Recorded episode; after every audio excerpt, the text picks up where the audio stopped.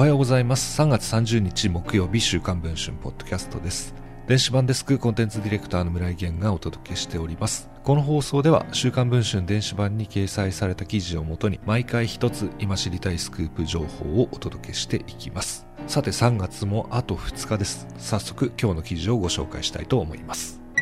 回転寿司チェーン大手の一角はま寿司で賞味期限切れのネタを提供する行為が横行していた疑いがあることが分かりました。今回福島県にあるはま寿司郡山堤店の3人の従業員が週刊文春の取材に応じその実態を告発しました。これでは安くて新鮮なお寿司を楽しみに来てくれるお客さんへの裏切り行為です。そう憤るのは従業員の A 氏です。はま寿司は北海道から沖縄まで全国に575店舗を構え店舗数ではスシローに次ぐ2番目。売上高は1000億円を超え一皿100円を売りにスシロー、くら寿司に次ぐ業界3位の企業です。親会社はすき家などで知られる外食大手の全商ホールディングスです。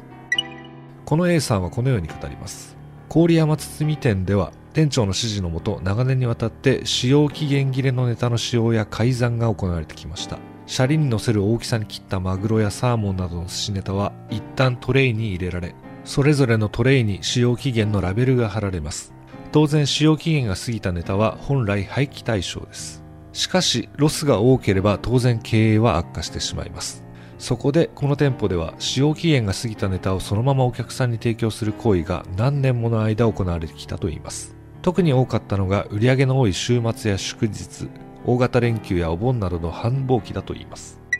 元従業員 B 氏も取材に応じ手口を明かしました。辻褄合わせのための使用期限を示すラベルの貼り替えが当たり前のように行われてきました。例えばサーモンの期限も間もなく切れそうになると、新たに期限が先のラベルを出して貼り直すよう指示をされると言います。いつ誰にラベルを見られてもいいように体裁を整えるのだと言います。使用期限の改ざんは寿司ネタだけにとどまりません。別の従業員 C 氏によると、枝豆やパフェ、揚げ物などのサイドメニューも提供までの使用期限は決まっていると言いますが、それが過ぎて提供されるのは日常茶飯事だったと言います。さらに、先ほどの A 氏はこのように証言をしています。こうした問題行為は、郡山堤店に限った話ではないはずです。私が他県の店舗などにヘルプで行った時にも普通に見かけたことがあります。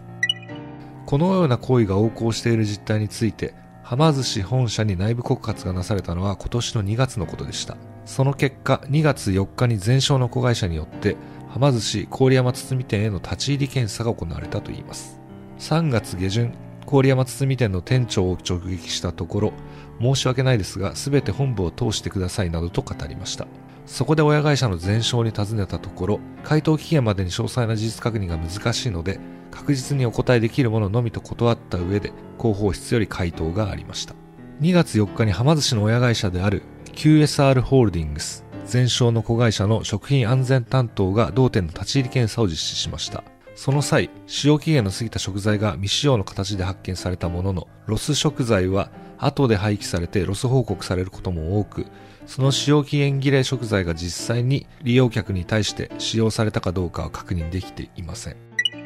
この回答に対して先ほどの C 氏はこのように嘆いていました。本部の人が来ている目の前で期限切れのネタを提供するわけはありませんよね。